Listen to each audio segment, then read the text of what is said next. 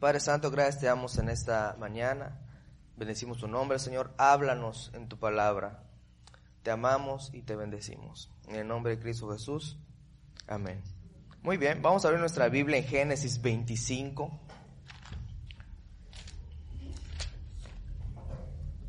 Dice la palabra en Génesis 25.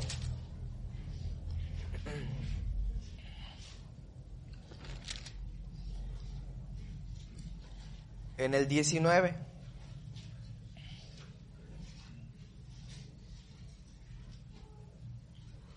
Dice en el 21.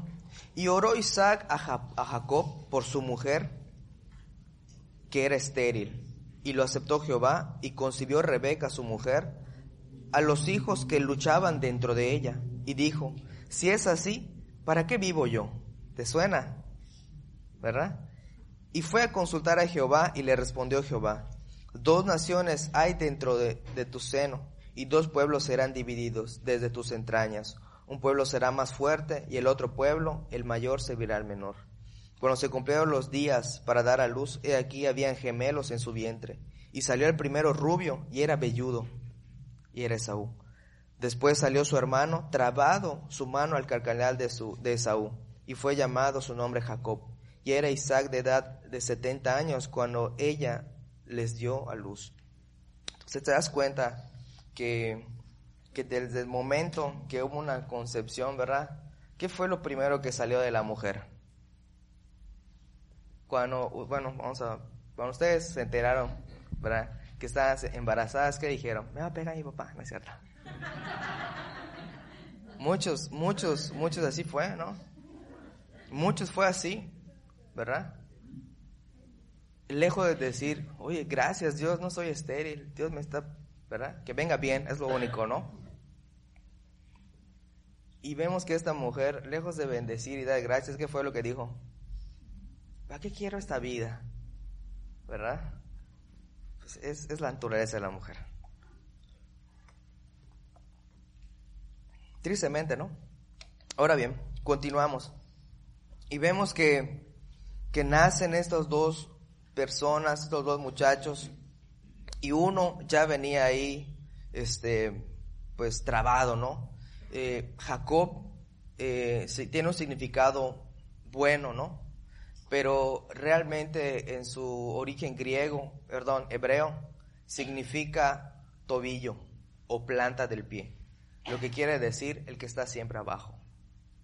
Entonces él ya venía con una palabra dada acerca de que él no iba a poder ser alguien de renombre y que siempre tenía que estar debajo de su hermano mayor. Y él sabía y se entendía. Y dice más adelante que después pasó el tiempo y los dos crecieron. Y dice que Saúl se volvió un hombre que, le, que era más rudo. Era de caza, ¿no? Era, él salía y cazaba y mataba animales y traía la comida. A cambio de Jacob, que era un poquito más tranquilo, más, más pegado a mamá, más, más niñolín. ¿Te suena? Más así, más de casa, ¿no? cambio, Saúl era más así, más, términos coloquiales, más así, más, más gamberro, ¿no? Más, más, más, más así, este, temerario, ¿no? ¿no? le temía nada porque se agarraba piñados con cualquiera, ¿verdad? Y dice que entró en ese tiempo una, una sequía en el pueblo. Y Dios le dijo a, en el, en el capítulo 26, Dios le dijo, ¿verdad? A, a Isaac, oye, no te muevas de donde estás, vamos a, a aguántate ahí, va a venir la, la, bendición, ¿ok? Y dice que en ese transcurso, ¿verdad?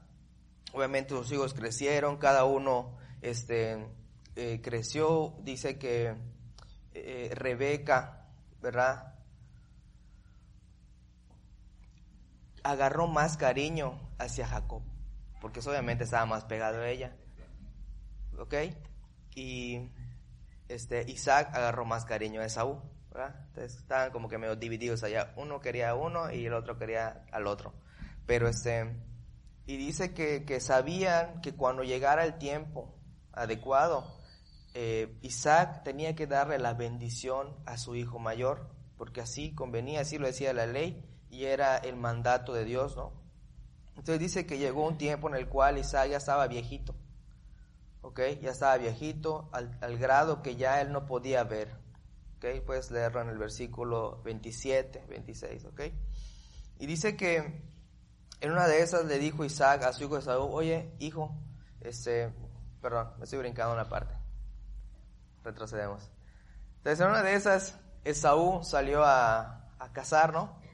Y llegó muy cansado, sudado, ¿verdad? De, de, cazar y le dijo a su hermano, oye, este, hermano, en el versículo 27 le dice, ¿verdad? Perdón, sí, en el, en el, en el versículo 27, ¿verdad? Dice, y crecieron los niños y Saúl fue diestro para la casa, lo que te platiqué. Hombre de campo, pero Jacob era varón quieto, niño lim, que habitaba en las tiendas, no salía porque se quemaba en el sol, ¿verdad? Y guisó Jacob un potaje, y volviendo Esaú del campo cansado, dijo a Jacob, te ruego que me des de comer de ese guiso rojo, pues estoy muy cansado. Por tanto fue llamado su nombre Edom. Y Jacob respondió, véndeme este día tu primogenitura. Entonces dijo Esaú, he aquí, yo voy a morir. ¿Para qué pues me servirá la primogenitura? Y dijo Jacob, júrame en este día. Y te juro, vende, ve. y juró y vendió a Jacob su primogenitura. Entonces Jacob dio a Esaú pan del guisado de las lentejas. Y él comió, bebió, se levantó y se fue. Y así menospreció Esaú su primogenitura. Entonces fíjate, él vendió algo bien preciado por un plato de comida, ¿no? Entonces, fíjate, él se sentía muy seguro al ser él el más rudo, el más fuerte, el que papá lo quería más, ¿verdad? Pienso yo que en su momento él se sintió un poco superior a su hermano, porque sabía la palabra que estaba sobre su vida, ¿verdad? ¿Ok? Entonces dice, pues bueno, al final de cuentas me voy a morir, ¿para qué quiero yo la bendición de papá? Él no sabía que las, las palabras que su papá dijera sobre su vida iban a ser lo que iba a marcar el inicio y el final de su vida como una persona adulta y madura, ¿verdad? Entonces resulta que muchos de nosotros, ¿verdad? Hemos recibido mucha palabra de parte de nuestros padres, no buena, desde el momento que tuvimos una concepción, ¿verdad? Que hubo la concepción de nosotros. Muchos, como les platiqué, quizás vinimos fuera de matrimonio. Quizás vinimos, ¿verdad? Ah, lo primero que salió de la boca de nuestro papá o de nuestra mamá, ¿qué vamos a hacer ahora? Nos tenemos que casar, ni modos. Entonces, no, no venimos muchos de nosotros en bendición. Algunos sí, ¿no? Tienen la, la, fortuna, la bendición de, de venir en bendición, pero muchos no.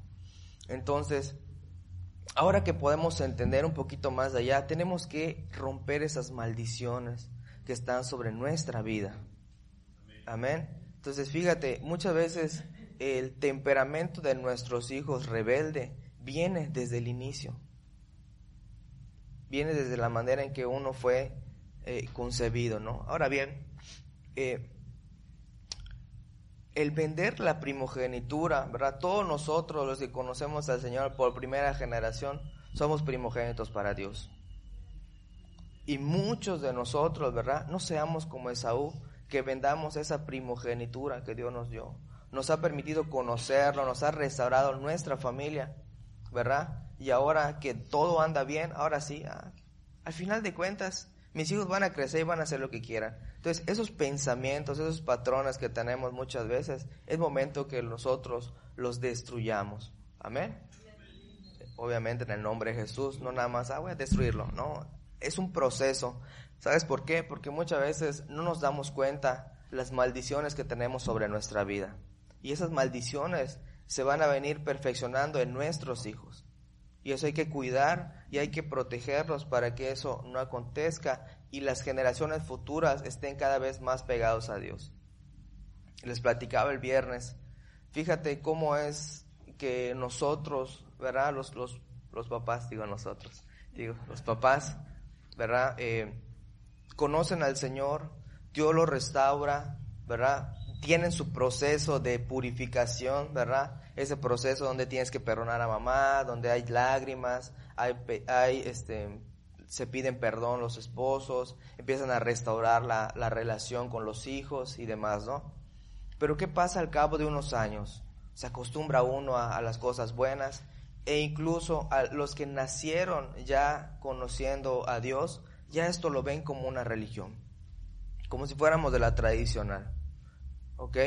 ¿Por qué? Porque es lo que hemos aprendido desde el momento que abrimos los ojos, desde el momento que nacimos, desde el momento que, que tenemos uso de razón, este, pues ya lo vemos como algo natural, ¿no? Entonces es trabajo de todos nosotros como, como papás enseñarle a los hijos, ¿verdad?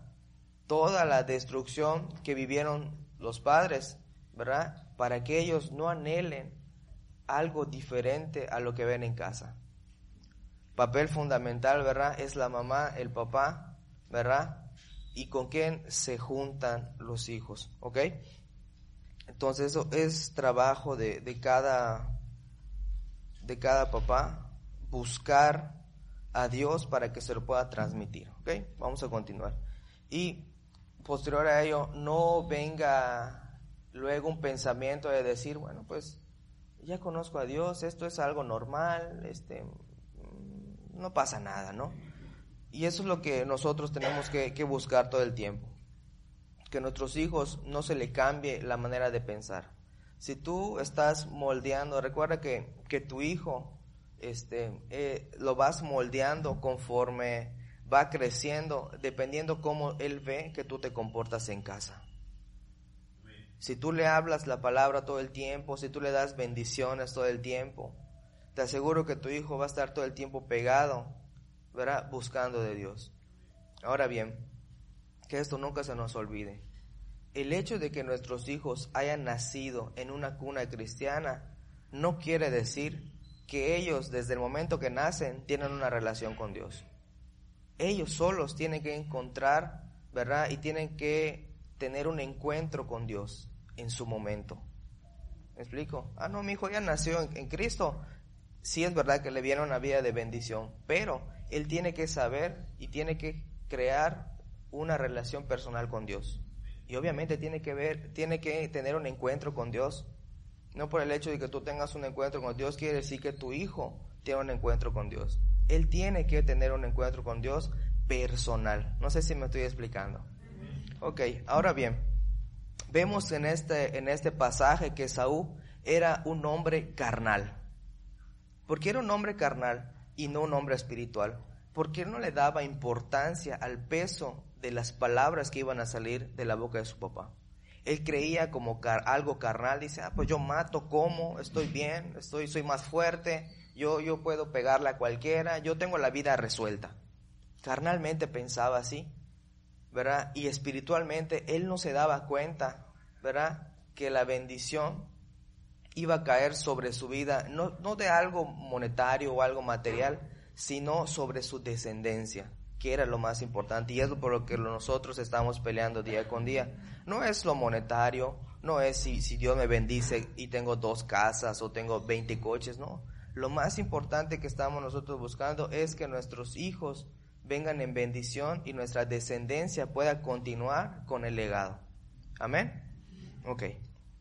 Entonces vemos que, este, este muchacho vendió su primogenitura por un plato de lentejas, ¿verdad? Ok. Ok. Posterior a ello, ¿verdad?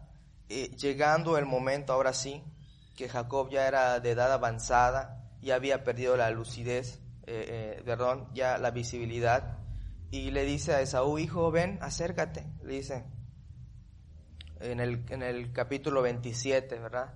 Le dice, acércate, este, ve, anda ahí a cazar un animalito y prepárame el guiso que tanto me gusta. Y cuando vengas, ¿verdad? Este, ya te voy a dar la bendición, porque ya yo no sé en qué tiempo me queda y me voy a morir en cualquier momento. Así que ve.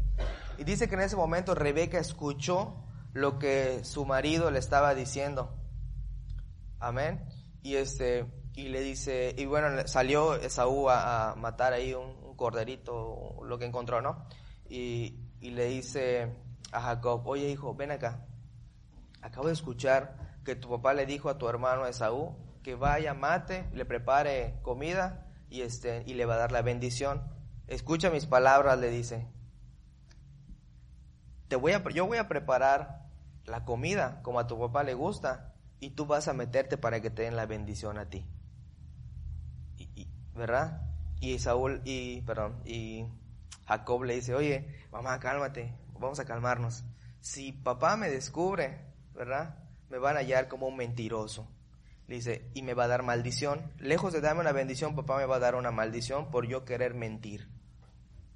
Le dice, oye, si tu papá te da una maldición, que esa maldición caiga sobre mi cabeza. Le dice su mamá. Le dice, así que hazme caso a lo que yo te diga. Le preparó la comida y dice que le puso las vestiduras de su hermano. Pero como él era lampiño y su hermano era muy velludo, dice que se tuvo que poner hasta piel, una piel ahí, ¿verdad? Se disfrazó de su hermano. Y como él ya no veía, entonces dice que, que entró al donde estaba su papá eh, Isaac y le dice, ¿quién eres, hijo? Le dice, soy Esaú. Ok, acércate, dice, y dice que comieron y todo, y dice, acércate para que yo pueda sentir tu olor, a ver si no es un impostor. Y él, pues obviamente se asusta, ¿no? Pero aún así, como tenía las vestiduras de su hermano y pues no se había bañado, pues obviamente reconoció el olor de su, de su, pues sí, en esa época que había duchas diarias, ¿verdad? Entonces ya, y dice que era hombre de campo, ya te imaginas. Entonces se acercó y dice que sintió el olor de, de Saúl y era Jacob. Y bueno, le dio la bendición, ¿ok? Vamos a ver qué, qué bendición fue la que, la que puso sobre él. Amén. En el 27 del 27. 27, 27. Y Jacob se acercó y le besó. ¿Y qué dice? Y olió Isaac el olor de sus vestidos y le bendijo diciendo, mira el olor de mi hijo como el olor del campo que Jehová ha bendecido. O sea, olía rico, ¿no? A flores. Entonces dice, Jehová ha bendecido. Dios pues te dé el rocío del cielo y de las grosuras de la tierra y abundancia de trigo y de mosto. sirvientes pueblos, sírvete pueblos y naciones se inclinen a ti. Sé Señor de tus hermanos y se inclinen a ti los hijos de tu madre Malditos los que te maldijeren y benditos los que te bendijeren. Y aconteció luego de que Isaac acabó de bendecir a Jacob, y apenas había salido Jacob delante de Isaac su padre, que Saúl su hermano volvió de cazar. ¿Verdad? Y dice que hizo, hizo todo el proceso que le había dicho su padre. Hizo el, el, la comida y se vistió bien y le dijo, papá, ahora sí, mira, ya traje lo que me pediste, ahora sí, bendíceme. Isaac dice, ¿qué? Dice que se alteró. Dice, ¿cómo puede ser posible? Alguien vino y robó tu bendición. Y dice que Saúl se enfureció también. Dijo, ¿cómo puede ser posible? Bendíceme también a mí.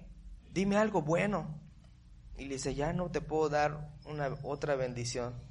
Y más sin embargo dice que lo bendijo, pero le dijo lo siguiente, tú servirás a tu hermano.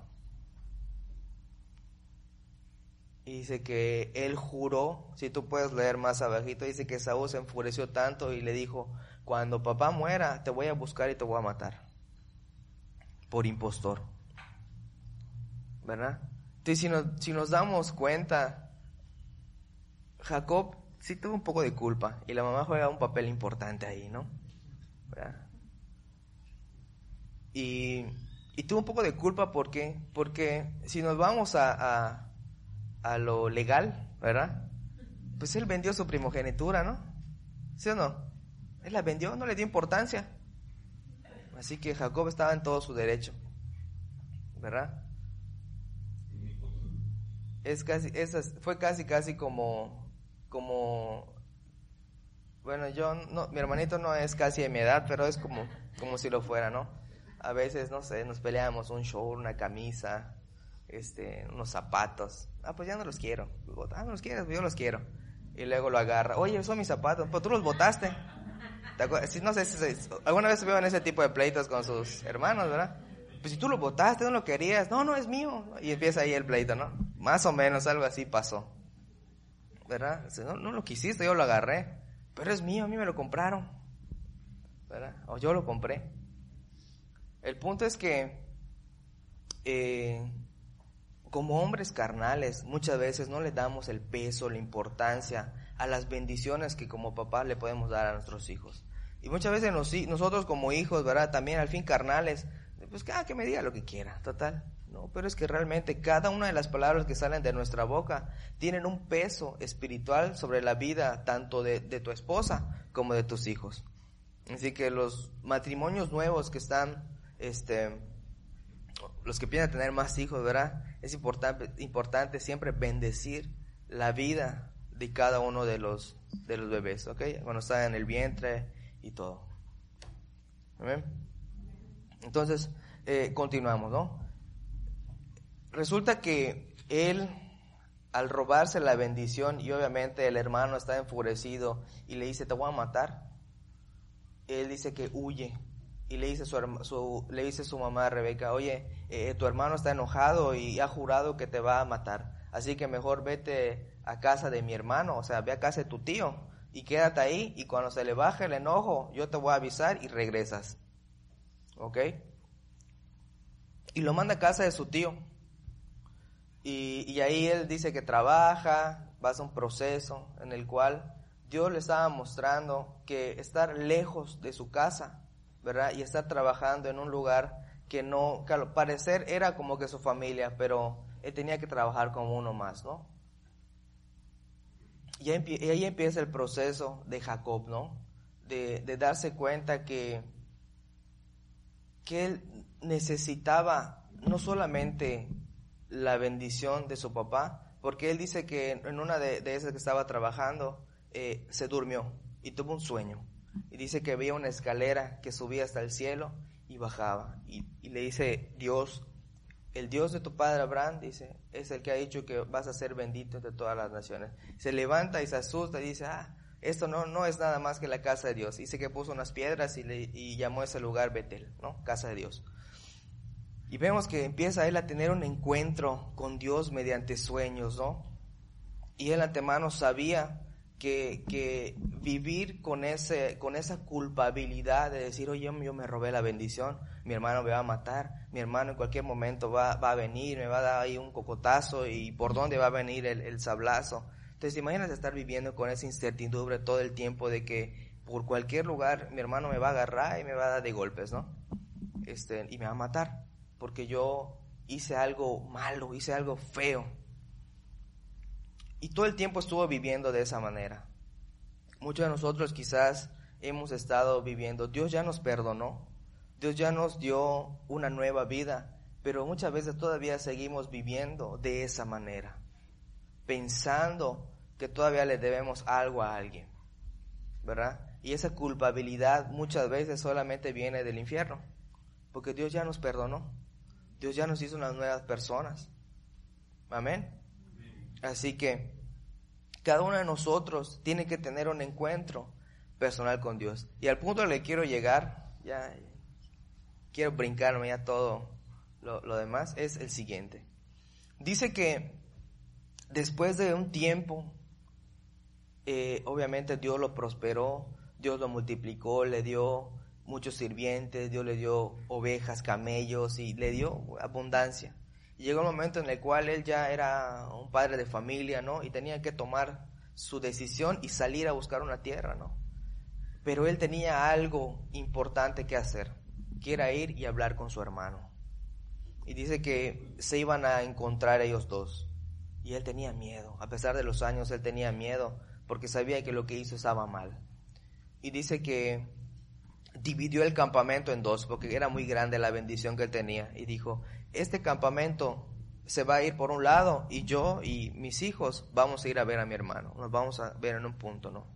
Así, si él me ataca, pues cuando menos medio campamento se salvó. Y él, pensaba de esa manera, ¿no? Entonces ya pensaba a ver eh, eh, por su descendencia, no, sola, no solamente por él, sino por su descendencia, ¿ok? Y era un poquito más maduro en ese aspecto. Entonces dice que llegó este, el momento en el cual se tenían que encontrar y él le hizo un presente, un regalo, en el cual él estaba regalando camellos, ovejas, bebecitos camellos, bebecitos ovejas, ¿verdad? Todo. Y, le, y mandó un siervo y le dijo, oye, ve y hermano y dile que le manda un presente. Por, porque su siervo Jacob está dispuesto a servir a, a su señor Esaú. O sea, él se hacía menos que su hermano, ¿no? Porque él sabía que le iban a agarrar piñazos, ¿no? Eh, y dice que Saúl le dijo, no, no, no, para nada, yo no puedo aceptar eso. este, eh, yo lo que yo quiero es ver a mi hermano.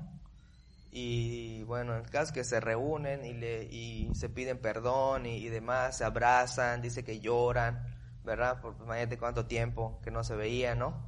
Y se reconcilian, se reconcilian, ¿verdad?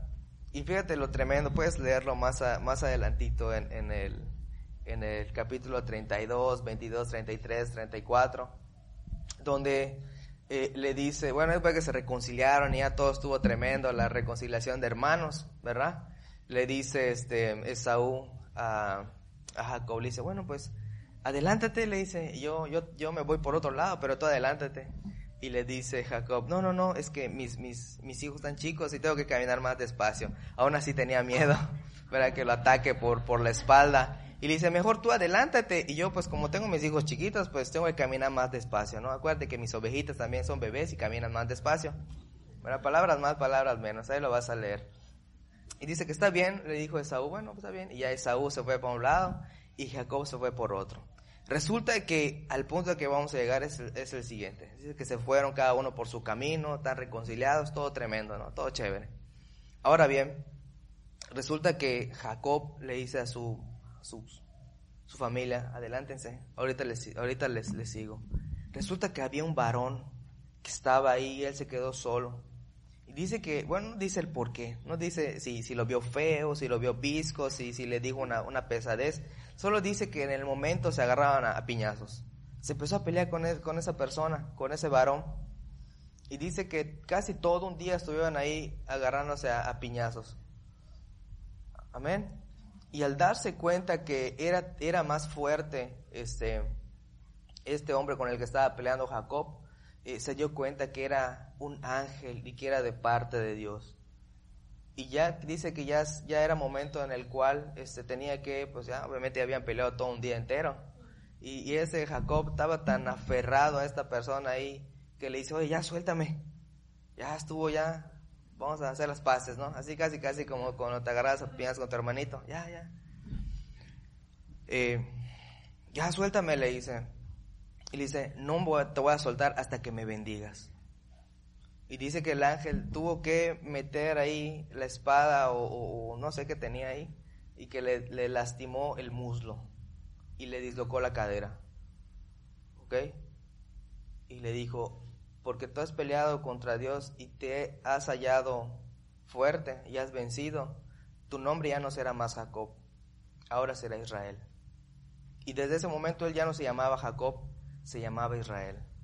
Entonces, date cuenta, Dios le cambió el nombre. Jacob significaba el que iba a estar abajo, porque se acuerdan que significa tobillo, planta del pie, el que siempre está abajo, y ahora iba a ser Israel. Y la bendición de él es que a través de él iban a venir las naciones de, o sea, todo el pueblo. Amén.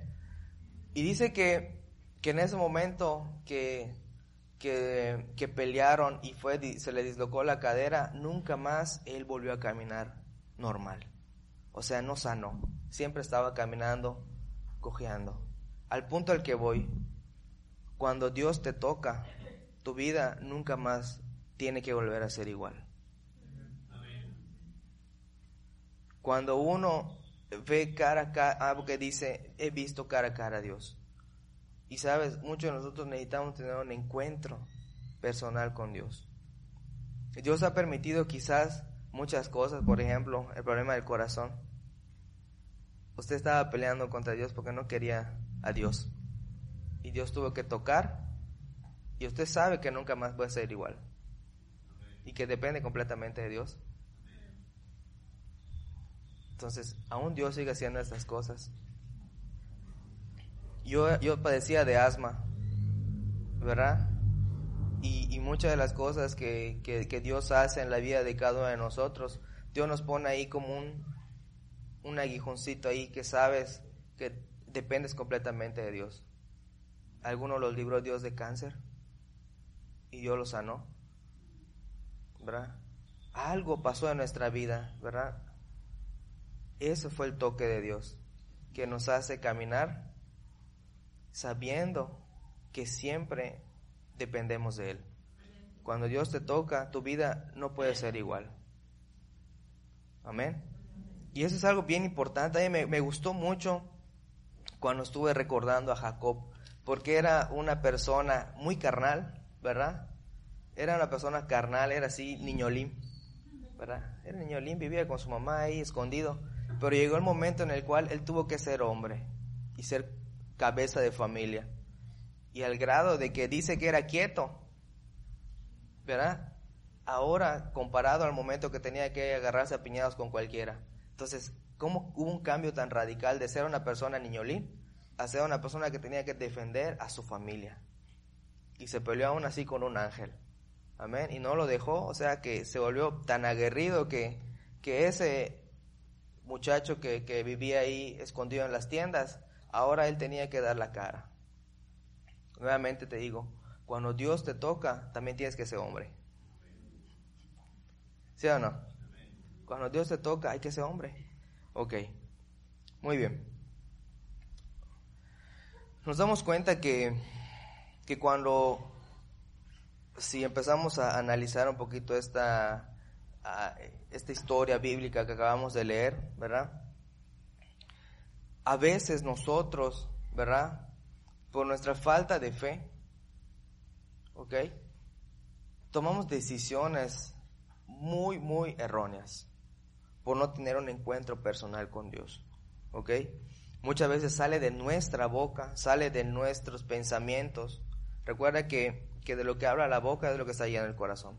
Entonces, de nuestra boca y de nuestros pensamientos muchas veces sale, no tiene caso seguir buscando de Dios. Total, llega, llega una incertidumbre en nuestra vida muchas veces que creemos que venir a buscar de Dios es algo parte, ya se volvió parte de, de, nuestra rutina, ¿ok? Por nuestra falta de fe. Y sabes, otra, otras veces pensamos también, me siento muy, eh, ¿qué palabra utilizamos a veces? Eh, me siento muy hipócrita, porque solamente busco de Dios cuando lo necesito. Y sabes, algunas veces parece que es así. Y posiblemente en lo natural así lo veamos. Pero escucha, escucha que te voy a decir. Quizás las intenciones de nuestro corazón son esas, buscar de Dios solamente cuando lo necesitamos. Pero hoy día, hoy en este momento, tú debes saber y debes comprender, ¿verdad?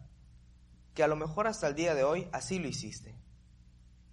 Pero ya entendiste que cuando Dios te toca, tu vida no puede ser igual nuevamente. Entonces, ya no lo vamos a tener que buscar solamente cuando lo necesitamos, sino todo el tiempo. ¿Por qué? Porque sabes que cada vez que tú camines, hay algo que te va a recordar que tú necesitas de Dios todo el tiempo. Muchos de nosotros vivimos así, mira, cojeando, pero, ah, no, es que tengo una piedra en el zapato. ¿Verdad? Y realmente debemos vivir siempre, que cada vez que caminemos y nos demos cuenta del toque de Dios Dios en nuestra vida, sea para que estemos cada vez más agarrados de Él. Amén. Dios nos libró del alcoholismo, Dios nos libró de la drogadicción, Dios nos libró de muchas cosas. Amén. ¿Será que queramos que Dios nos quite el muslo completo? ¿Verdad? Muchas veces nosotros vendemos la primogenitura que Dios nos ha dado por esa, por muchas situaciones, ¿no? Por un plato de lentejas, por un aumento de sueldo, por un mejor trabajo, ¿verdad? Y recuerda, la primogenitura de Dios es buscarlo todo el tiempo. ¿Ok? Vamos a Hebreos 11:6.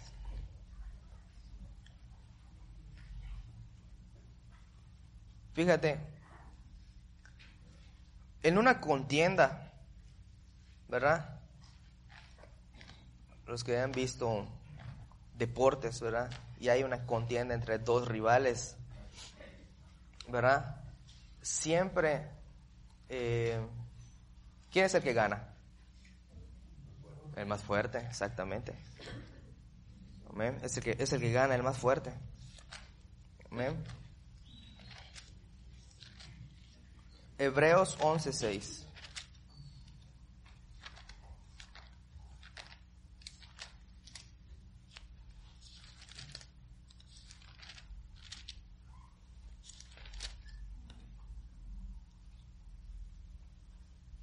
Pero sin fe es imposible agradar a Dios porque es necesario que el que se acerca a Dios crea que le hay y que es galardonador de los que le buscan.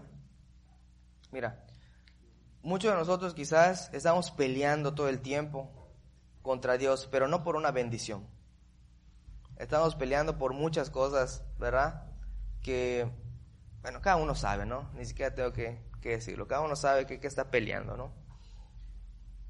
Pero muchas veces no es por una bendición. Y sabes, muchas veces nuestra poca fe, nuestra falta de fe, nos hace enfocarnos más en lo que necesitamos. Amén. Que en lo que Dios sabe que es lo que necesitamos nosotros. no sé si me expliqué. O sea, muchas veces pedimos cosas innecesarias que según nosotros necesitamos. Pero no nos podemos, no nos podemos ver qué es lo que Dios nos está dando a nosotros que realmente necesitamos. Amén. Recuerda esto. el propósito de Dios no es el propósito que tú quieres. Muchas veces pedimos cosas que son innecesarias. Cuando digo cosas, ¿verdad? Por lo general estamos muy, muy enfocados en, en lo económico, en lo monetario, ¿verdad? Incluso a veces nos enfocamos tanto en que algún familiar se convierta a Cristo. Y a lo mejor es tanto que lo que nos enfocamos que se convierta a alguien, que lejos de acercarlo a Dios, lo alejamos. Te digo por qué, porque muchas veces los condenamos más. Es necesario que cada persona toque fondo. Tristemente, ¿verdad? Pero solamente en el desierto es cuando nosotros levantamos la mirada a los cielos. Así que no estoy diciendo con esto, ya no le compartas a nadie. No, no, no, para nada. Simplemente que a lo mejor alguno de nosotros está tan enfocado que se convierta alguna persona, ¿verdad? Algún hijo, algún familiar, algún hermano, alguien, que muchas veces lo mandamos siempre a la condenación más. Es mejor que pasen su desierto. Amén. Obviamente con eso no te, no te estoy diciendo que, que no, ya no compartas. No, no, para nada. Simplemente que entendamos, ¿verdad? Y que digamos, Dios, te lo entrego, ya. Yo no, yo no, yo no soy tú para, para, para salvarlo. Solamente tú puedes hacer la obra en él, ¿ok? Entonces, aún ese tipo de cosas son esas cosas, valga la redundancia, que pedimos a Dios, que, que por nuestra falta de fe muchas veces eh, hacemos inconscientemente y lo hacemos en nuestra propia carne. Recuerda esto, tu fe ya no tiene que ser la que guíe tu vida. ¿Cómo, cómo? Ya me cuatrapeaste, sí. Tiene que ser la fe de Cristo. Sí, ¿ok? Sí, porque nuestra fe es, es pasajera, es, es casi, casi como nuestro amor. ¿Ok? Hay amor del mundo carnal y hay amor de Cristo. El amor de Cristo es el que ama sin condiciones. El amor del mundo es el que ama porque está bonito, le gusta o porque puede obtener algo a cambio. ¿Ok?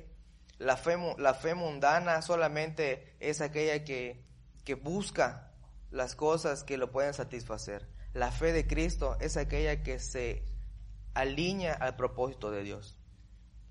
¿Amén? La fe, la fe de uno solamente pide, pide, pide, pide, pide para, para saciar su necesidad o para sentirse bien. La fe de Cristo es saber que a pesar de que te van a quitar lo que tanto te gusta, pero que al final de cuentas Dios te va a dar lo que tú necesitas. Amén. No sé si lo dije muy rápido. Muy bien. Ok, entonces, otro punto bien importante aquí de, de, todo esto que estamos hablando, ¿verdad? Es que el momento de que Jacob sale de su casa, porque tiene que huir, él en ese proceso en el cual está trabajando y empieza a tener encuentros con Dios mediante sueños y Dios le va hablando a través de personas, él empieza a hacerse una persona madura. A lo que voy. Muchas veces el proceso que Dios nos tiene preparado a cada uno de nosotros para que Él nos toque, para que Él deje una marca en nuestro corazón, es el momento de la soledad. Es por eso que el cristianismo es un camino solitario. Así que de verdad, si a lo mejor te dice, no, aquí vente, vamos a estar todos, tu familia se va a convertir, tú sigues yendo a fiestas, tú sigues haciendo esto, sigues olvídate. El caminar en Cristo es solitario. Porque cuando tú le digas a tu familia, no participo, oye, se van a alebrestar y se van a enojar y te van a decir, ah, ya te, ya te lavaron el cerebro, ya estás muy faris, ya estás muy fanático, ya este, ya, bueno, no sé, ya te volviste loco, ¿verdad? Te van a poner hasta apodos. Quizá en tu trabajo, donde sea, ¿no? El caminar de uno es solitario. Fíjate, Jesucristo tuvo que, pasar un momento de soledad en muchas ocasiones. Cuando estuvo en el desierto, 40 días y 40 noches, había alguien a su alrededor, solito. El momento de estar en el Getsemaní, ¿verdad? Estaba solito. A pesar de que estaban sus discípulos, pero ¿qué estaban haciendo? Así como algunos, ¿no? Ah, ¿Verdad? Cuando estuvo en el Getsemaní preparándose para el momento en el cual él tenía también que estar solo en la crucifixión, golpeando, lo estén golpeando y demás, ¿verdad? ¿Cómo tenía que estar? Solo. Y en el momento en el que él estuvo en el Getsemaní dice que él oraba incesantemente, eso lo puedes leer en Lucas 22, en el 39 al 46. ¿eh? Dice en el versículo 40, dice que él oraba, ¿verdad? Para no entrar en tentación en ese momento en el cual estaba solo. Entonces nos damos cuenta que este, este personaje en la Biblia, para tener un encuentro con Dios, tuvo que estar solo, trabajando en una tierra que no era de su papá. Amén. A nosotros nos corresponde y nos toca, ¿verdad? Estar muchas veces solos para poder tener un encuentro con Dios, ¿ok? Y tenemos que estar orando ¿verdad? Para no entrar en tentación. Amén. También dice que mientras, durante ese proceso del Getsemaní, mientras más él se acercaba el momento de, de, de ser entregado, dice que cada vez más se sentía él agobiado, más, no sé, algunos, yo me sentía así, bueno, no, no al grado como, como Jesucristo, no, pero yo me sentía muy, muy ansioso, muy nervioso cuando había tenido un examen muy importante, ¿no? Y este, a veces se me iba hasta el sueño, se me, se me iba hasta el hambre, ahorita ya me regresó, ¿verdad? Pero se me iba hasta, se me iba hasta el sueño, el hambre, y este, bueno, era, era algo bien feo, ¿no? Tu corazón todo el tiempo acelerado, como con miedo, qué va a pasar, incertidumbre. Y estoy seguro que cada uno de nosotros, ¿no? En algún momento se ha sentido de esa manera, agobiado, con miedo, qué va a pasar, este, pero dice que Jesús en el momento en el que más se sentía agobiado, dice que oraba cada vez más intensamente. En el versículo 40 lo puedes ver, dice que estando él en agonía, dice, oraba incesantemente. Amén. Así que esa tiene que ser nuestra, nuestra, nuestra acción también de nosotros, estar orando incesantemente, ¿verdad? Cada vez que la situación se ponga difícil. ¿Amén? Ok.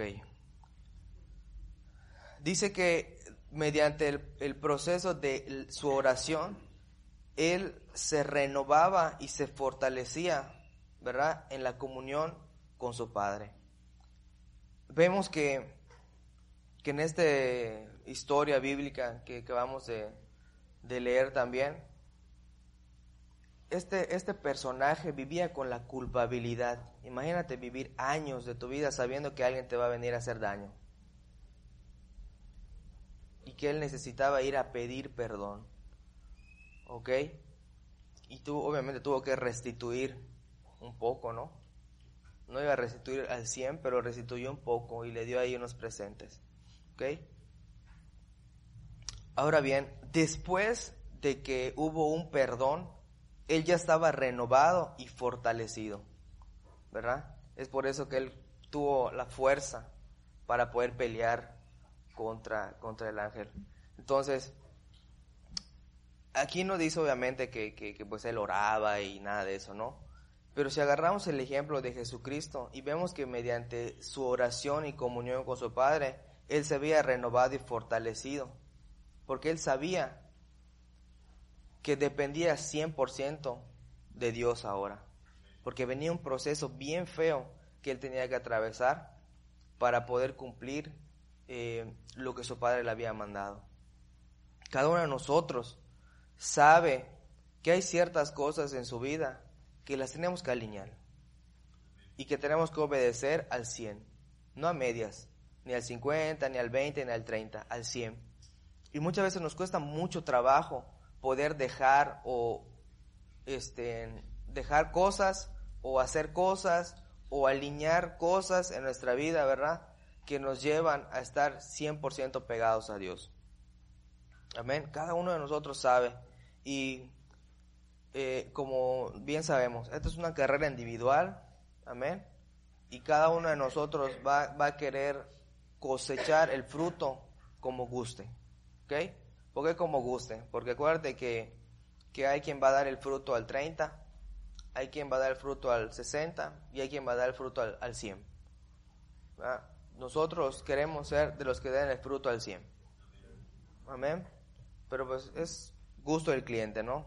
Al final de cuentas, cada uno de nosotros, ¿verdad? Simplemente va a cosechar y va a, tener lo que al final de su vida haya sembrado. Entonces, en pocas palabras, el fruto de toda nuestra vida va a ser solamente la sumatoria de todas las decisiones que hayamos tomado la sumatoria de todas nuestras actitudes que hayamos tenido y la sumatoria de toda la vida que hayamos decidido rendir a Dios. Si nosotros decidimos rendir al 100, va a haber algo bueno, pero si solamente un 50, bueno, pues también va a haber un, allá un 50, ¿no? Fíjate, todos saben aquí que es un destajo, sí que te, corta, ¿no? Un destajo, ¿verdad? en, en, cuanto a, cobros de la construcción, ¿verdad? Tú le dices a, a un trabajador, oye, este, mira, tengo aquí un muro de, quiero hacer un muro de 5 por 3 metros. Este, ¿cuánto tiempo crees que te lleve? Mm, ¿Cómo me vas a pagar? ¿A destajo o a sueldo? Si tú le dices a sueldo, ese muro te puede tardar 6 meses. Pero si tú le dices, bueno, te voy a dar, te voy a hacer destajo porque también tengo este otro tramo que te voy a dar. Ah, no, en un día y medio ya te levantó medio muro.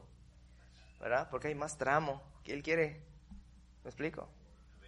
Entonces, ¿cómo quieres tu vida cristiana? ¿A sueldo o a destajo? Todos van a querer que a destajo, ¿verdad? Porque, oye, si tú te pones a trabajar, ¿verdad? A buscar de Dios, oye, la bendición ni siquiera te la vas a imaginar. Pues si tú quieres estar a sueldo, ¿verdad? Nos va a dar aquí una vida y, nunca vamos a tener un fruto. Entonces, date cuenta cómo nuestra mente carnal relaciona, ¿verdad? Este, las cosas buenas, ¿verdad? Con la bendición. Pero déjame decirte que a lo mejor va a sonar un poco contradictorio. Pero incluso las cosas malas a veces que pasan en nuestra vida son una bendición. Y te voy a decir por qué. ¿Por qué? Porque si muchas de las cosas malas en nuestra vida no hubieran acontecido, nunca hubiéramos conocido a Dios. ¿Verdad? Y aún estando en Cristo, muchas de las cosas malas, ¿verdad?, que pasan en nuestra vida, sirven para que vivamos cada vez más pegados a Dios. Porque si nuestra vida cristiana iría todo color de rosa, te aseguro que todo el mundo se olvidaría de Dios.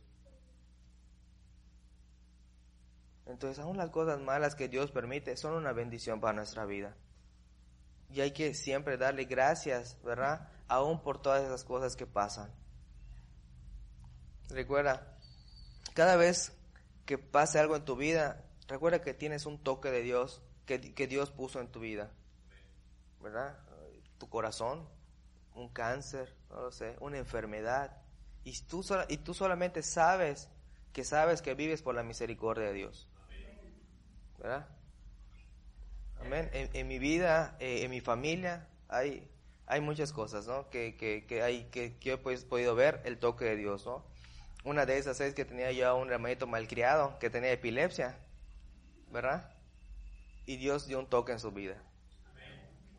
Y yo padecía de asma, me la pasaba todo el tiempo este, ingresado en el hospital y, veo la, mano de Dios sobre mi vida. Dicen que, que, el asma no se, no se cura, solo se controla, ¿no? Entonces yo sé que, oye, si me aloco, hay un toque de Dios en mi vida que, que, si yo me salgo de, de ahí de, descontrol, puede pasar algo, ¿no? Y no es para vivir que digas, ah, es que porque Dios te tiene así manipulado, ¿verdad? Porque alguno, algún diabólico va a pensar eso, ¿no?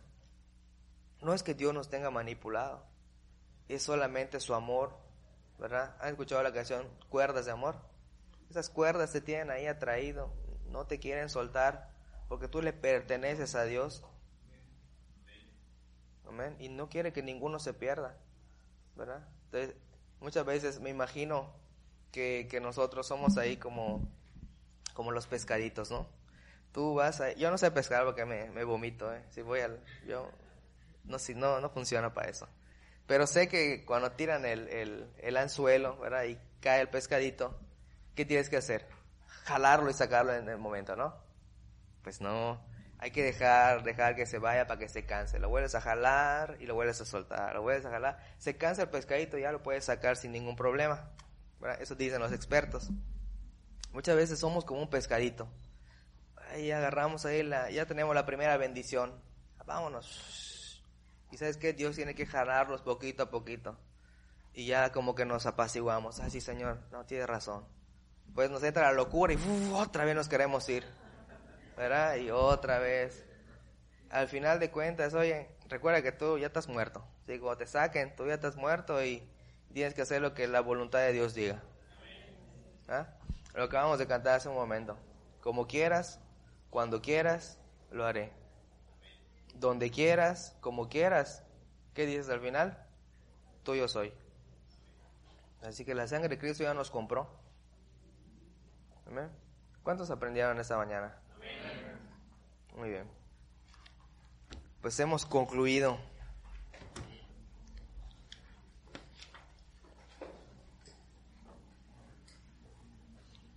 Así que uno de los personajes que de la Biblia que también son, son mis favoritos es este, Jacob. ¿Verdad? Que a pesar de que estaba destinado a estar debajo, ¿verdad? Escuchó la voz de su mamá que era dramática. Y ahí te das cuenta que Dios, muchas veces hasta el más tostado, Dios lo puede utilizar para darnos bendición. Es por eso que en el, inicio les dije, hay que tener discernimiento para saber cuándo escuchar y cuándo dejar ir las, las palabras, ¿no? Así que, bueno, Dios nos está llevando a un proceso en el cual necesitamos recordar el toque que Dios dio sobre nuestra vida. Dios nos está llevando a un proceso al cual despertemos de ese sueño que muchas veces nos encontramos. Sí, pastor, yo duermo todo el tiempo en la prédica. No, no, no de ese, no de ese sueño estoy hablando. Despertemos muchas veces de un sueño en el cual estamos tan, tan metidos, ¿verdad? En nuestra vida cristiana que nos hemos vuelto muy estáticos.